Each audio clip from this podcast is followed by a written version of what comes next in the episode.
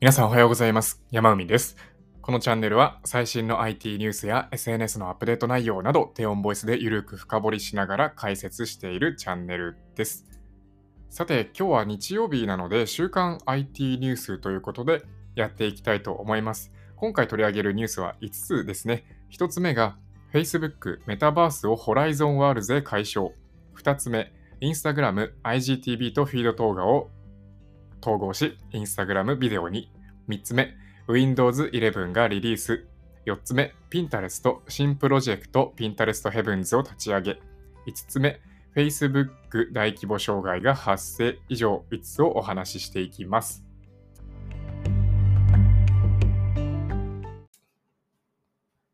さて、1つ目なんですけれども、Facebook メタバースをホライゾンワールズへ解消ということで、もともと Facebook であった Facebook Horizon ですかねっていうメタバースのプラットフォーム名を今回 Facebook っていう企業名はなくして Horizon Worlds っていうプラットフォーム名でやっていくっていうことを発表しております。発表していますね。で、以前マーク・ザッカーバーグ CEO が言っていたように今後 Facebook はメタバース企業になっていくっていう、ま、発言があり、で、今回の解消もあって、まあ、より今後、そのメタバースっていう分野に注力していくのかなっていうことが、えー、感じられるなと、そういう感じですかね。で、まあ、今後に投資していくっていう意味もそうですし、あとは若いユーザーもね、どんどんどんどんこう取り入れていきたいっていうことも現れているんじゃないんですかねと、個人的には思っております。はい。それからですね、この Horizon Worlds の方で1000万ドル規模のクリエイター支援ファンドっていうものも設立すると発表していますね。はい。まあ、ファンドの目的としては、この、まあ、まだまだ未完成である、まあ、プラットフォーム、 Horizon Worlds をこうもうより今後、やっぱり当然良くしていきたい、えー、いろんなパフォーマンスができるスペースだとか、ゲームだとか、まあ、いろんなその、まあ、世界みたいなもの、スペースを生み出すことで、Facebook 社内のメタバース向けの、なんだろうな、こう、まあ、いわゆるこう、アーリーアダプターを引きつけて、えー、メタバースでのこう活躍をしてもらって、どんどんどんどん Facebook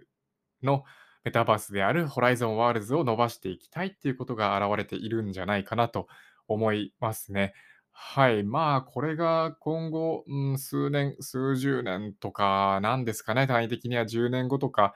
えー、それぐらいの時には、まあ、だいぶ出来上がってきていたりするのかなと、うん、全然わかんないですけどね、個人的には思っております。はい。2つ目ですね、インスタグラムが IGTV とフィード動画を統合し、インスタグラムビデオにということで、もともとあった、まあ、長尺の、長尺の IGTV っていう動画機能と、まあ、フィード動画をこれはもう一つにシンプルにまとめて、インスタグラムビデオっていう名前にするらしいですね。長尺の動画以外では、いわゆるその TikTok のまパクリであるリール、リールもありましたし、まあ、これは短編の動画ですよね。えー、で、IGTV っていうものはもっと前から2018年とかからあったと思います。で、リールに関しては2020年にできて、で、まあ、もっと前にはあのストーリーの機能ができたりとかして、どんどんどんどん新しい機能がインスタグラム上では出来上がっていたっていう状況だったんですよね。まあ、これはインスタグラムだけではなくて、えー、親の Facebook の方もそうだったと思います。で、まあ、かなりこう複雑になってきているっていうところで、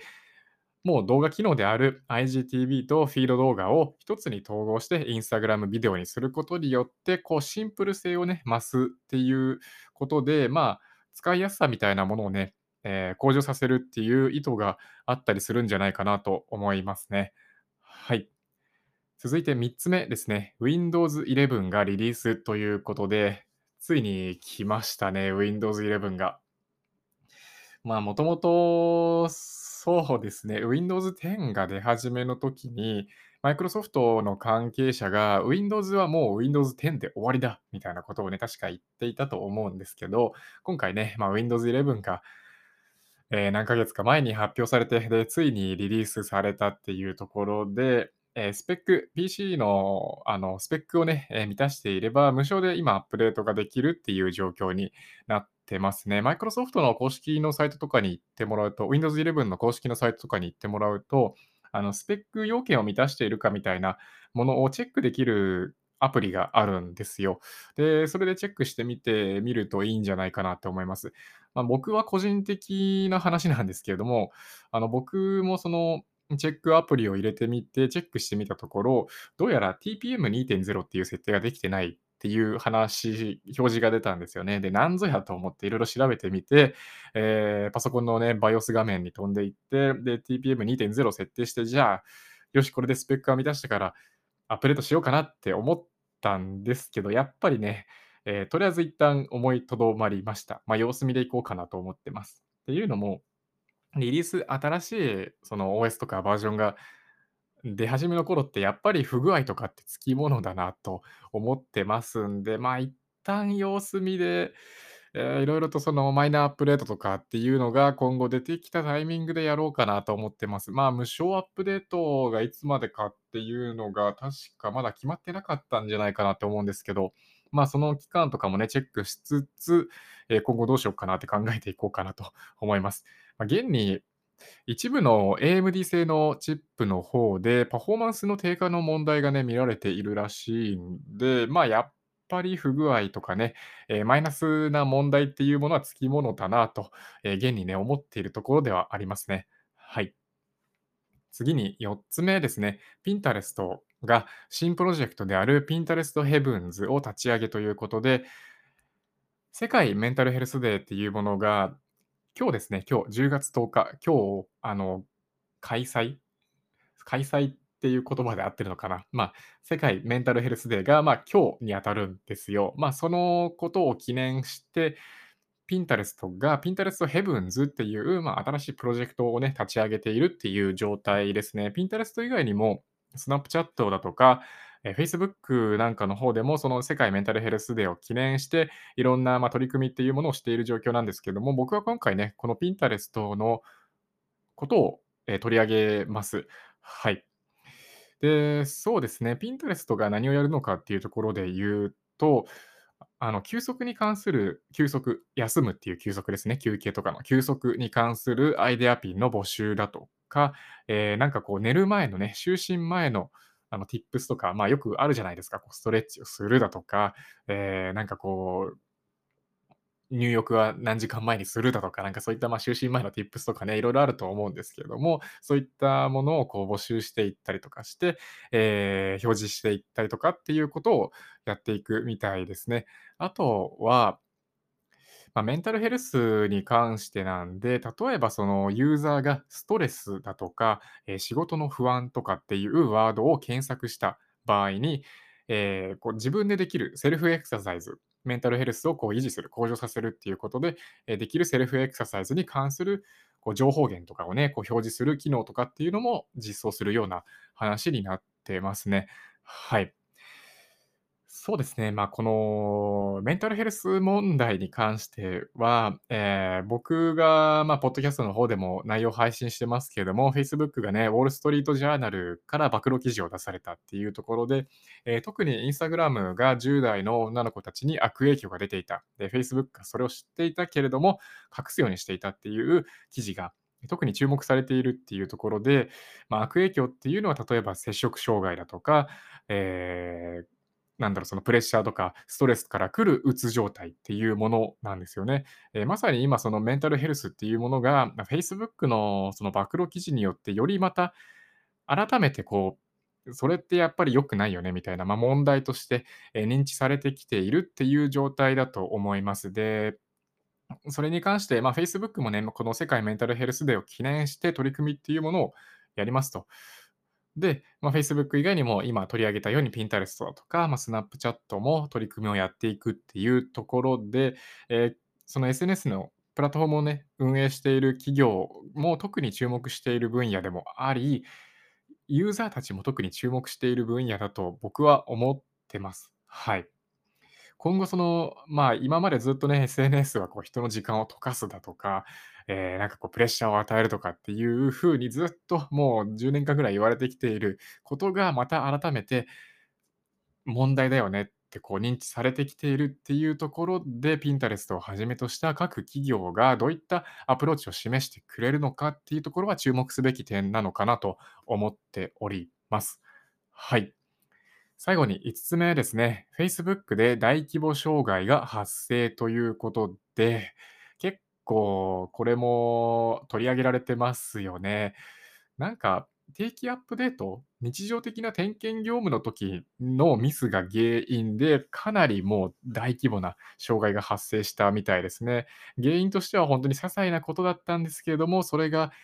こう繋がっていって、例えばその復旧にね、時間がかかるとかっていうのもあったみたいですね。改善しようとして、本社、Facebook の本社に駆けつけた社員も、なんかその社員証をかざしても全然開かないみたいなね、状態だったりとかしたみたいで、より復旧にね、時間がかかったみたいですね。はい。で、Facebook の本当サービス全般なので、Facebook